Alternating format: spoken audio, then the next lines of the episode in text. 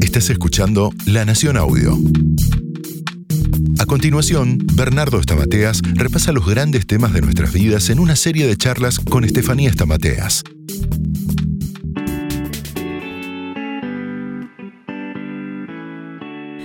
Buenos días, muy buenas tardes, muy buenas noches, ¿cómo están? Sean todos bienvenidos. Mi nombre es Estefanía Stamateas y estoy junto al doctor Bernardo Stamateas, que además de ser doctor es mi padre. ¿Cómo estás, Bernardo? ¿Cómo te va, Estefi? Todo bien, todo muy bien, muy feliz y con muchas preguntas sobre el tema de hoy, que es la ansiedad.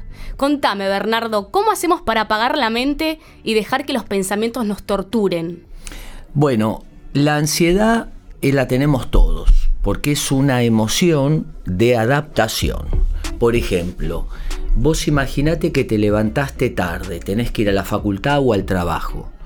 Entonces la ansiedad es la que te va a llevar a que te bañes rápido, desayunas rápido y corras para poder llegar al objetivo. ¿Pero es positiva la ansiedad? Esa es una ansiedad positiva, exactamente. O sea que la ansiedad positiva es una fuerza que nos lleva del punto A al punto B no es mala la ansiedad. Viste que uno a veces dice, bueno, y yo soy muy ansioso. Bueno, depende. Si la ansiedad me lleva al objetivo, es una ansiedad positiva. O suponete que tenés que dar un examen. O tenés una entrevista a tal hora. Eso genera ansiedad, porque la ansiedad lo que hace es activarnos. Te da el impulso te da el impulso, claro, y te prepara para el proyecto. Por ejemplo, vos tenés que dar un examen y estás ansioso. Eh, llegás a un lugar nuevo, estás ansioso, estás en una reunión nueva, con gente que no conoces, estás ansioso. Esa ansiedad te lleva a prepararte. Ahora, una vez logrado el objetivo, la ansiedad tiene que desaparecer. Si logras el objetivo... Y no desaparece. Exactamente. Esa es la ansiedad tóxica o la ansiedad que no ayuda. A mí me pasa que me levanto y ya estoy pensando en todo lo que tengo que hacer. O quizás estoy comiendo y estoy pensando en el postre, por ejemplo. Sí, bueno, efectivamente, porque la ansiedad siempre te lleva al futuro. Vos estás en un lugar, pero estás pensando lo que se viene para adelante. O sea, la ansiedad es vivir en el ahora el futuro. Un futuro que vos ensayás y si me va mal, y si no llego, y si logro, no logro esto. Entonces, la ansiedad siempre te lleva a vivir acelerado. A mí me pasa a veces que quizás me siento improductiva cuando no estoy haciendo nada. Entonces, necesito siempre estar haciendo algo. Para. Eh, claro, como porque si no siento que no estoy haciendo nada, y quizás es, sábado y es un día de descanso, pero yo tengo que estar haciendo algo cómo manejamos ¿no? esa presión que también de alguna forma la, cultura nos impone de tener que estar haciendo algo todo el tiempo. Es verdad eso. Bueno, porque hay dos asociaciones que tiene mucha gente, ¿eh? esto que vos mencionás. La primera es trabajo igual producción. Yo trabajo porque tengo que producir. Si yo hago algo que no produce, no sirve. Entonces siempre tengo que estar teniendo algún resultado. Eso es típico de la gente ansiosa. La asociación entre el trabajo y la productividad. O sea, siguiendo esa lógica de asociación, si trabajo es igual producción, no trabajo es igual a vagancia. O sea, descanso es igual a vagancia. Entonces uno tiene esa asociación, entonces cuando para dice, estoy perdiendo el tiempo, tendría que estar haciendo algo. Porque la persona ansiosa corre y no sabe bien hacia dónde, pero tiene que correr. ¿Y cómo hacemos para calmar esa ansiedad? Bueno, recién dijiste que a veces te levantas y tenés 20.000 cosas en la cabeza. Es importante el cerebro que ama, el orden. Cuando nosotros nos organizamos, nos ordenamos, baja la ansiedad. Porque la tarea del cerebro es ver si somos, eh, si hay peligro o no. ¿Cómo sabe el cerebro si hay peligro o no? Si ve desorden, lee peligro. Si ve orden, lee seguridad. Y ahí baja la ansiedad. Entonces, algo importante, tener un checklist. Vos te levantas y anotas en el celu, o en, papel, o en una pizarra. Tengo que hacer esto, esto, esto, esto, esto. Anotas todas las tareas del día y después las empezás a hacer y las vas tildando a medida que las haces. es importante no hacer multitasking. Mando un mail, llamo, voy, hago. No, hago una tarea y la termino. La tilde, listo, paso a la otra.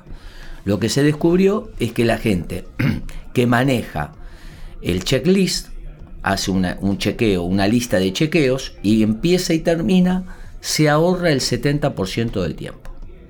¿Y el multitasking por qué no sirve? No sirve porque lo que vos estás haciendo es cambiando el foco rápidamente. Estás mandando un mail, te estás haciendo un café, estás llamando a un amigo. Entonces la atención se gasta, porque la, la atención es la puerta de entrada a la memoria y a la habilidad.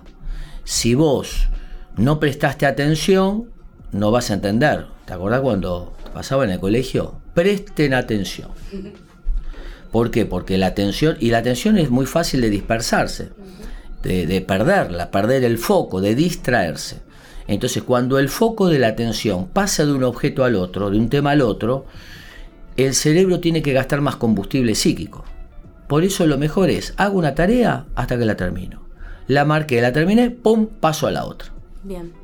Vi un video de YouTube, en tu canal de YouTube, Bernardo Stamateas, que dijiste aprender a diferenciar lo posible de lo probable. ¿Qué significa eso? Es verdad, eso se enseña en la terapia cognitiva, porque la persona ansiosa confunde lo posible con lo probable. ¿Es posible que ahora se nos caiga un avión en la cabeza? No. Bueno, posible sí, todo es posible. Pero es probable, ah, ¿tenés estadísticas? No. claro, una en 7.900 mil millones. O sea, todo es posible, no todo es probable. Entonces la gente ansiosa confunde lo posible con lo probable. ¿Es probable que ahora se prenda fuego el dispositivo con el que estoy escuchando este episodio? ¿Es posible? Sí. Ahora, la estadística, las probabilidades, porque ahí ya estás basándote en las estadísticas. Es probable y uno en mil millones. Entonces, siempre cuando tengamos ansiedad, y sí, y si me enfermo y si me va mal, hay que basar qué estadística yo tengo para sostener esto. ¿Qué datos concretos? Hay que pasar a los datos. A mí me gusta pensar, bueno, si tengo que hacer esto, ¿qué es lo peor que me puede pasar? ¿No? Y partir de esa base, porque a veces somos medio extremistas y pensamos lo peor. Eh, Ayuda, ¿eso te sirve a vos cuando Sí, a mí me sirve.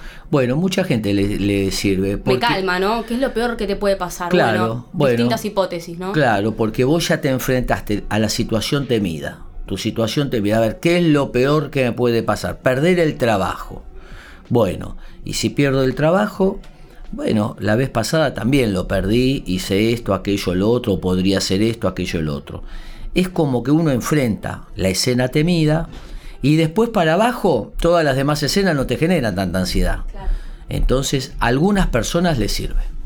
¿Y la parálisis por análisis qué es? Es cuando uno analiza demasiado. También pasa cuando tenemos ansiedad analizamos, rumiamos, le damos vueltas al tema, lo miramos una y otra vez, lo repasamos en la mente. Y eso te paraliza, te desgasta, te anula, te bloquea. Por eso al análisis hay que meterle fecha de vencimiento. Vos pensás un tema, decís, bueno, a ver, voy a pensar este tema media hora.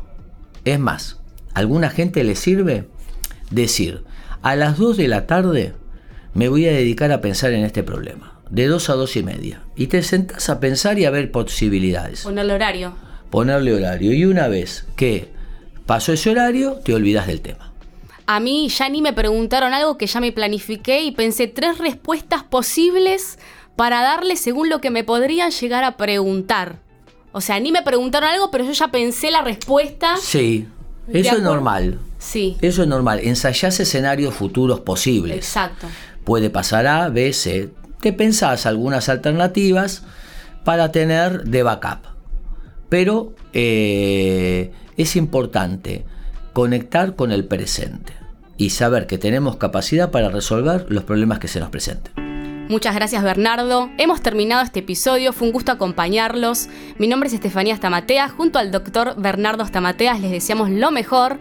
Y acuérdense, para atrás las pérdidas, para adelante las oportunidades. Chao, bendiciones.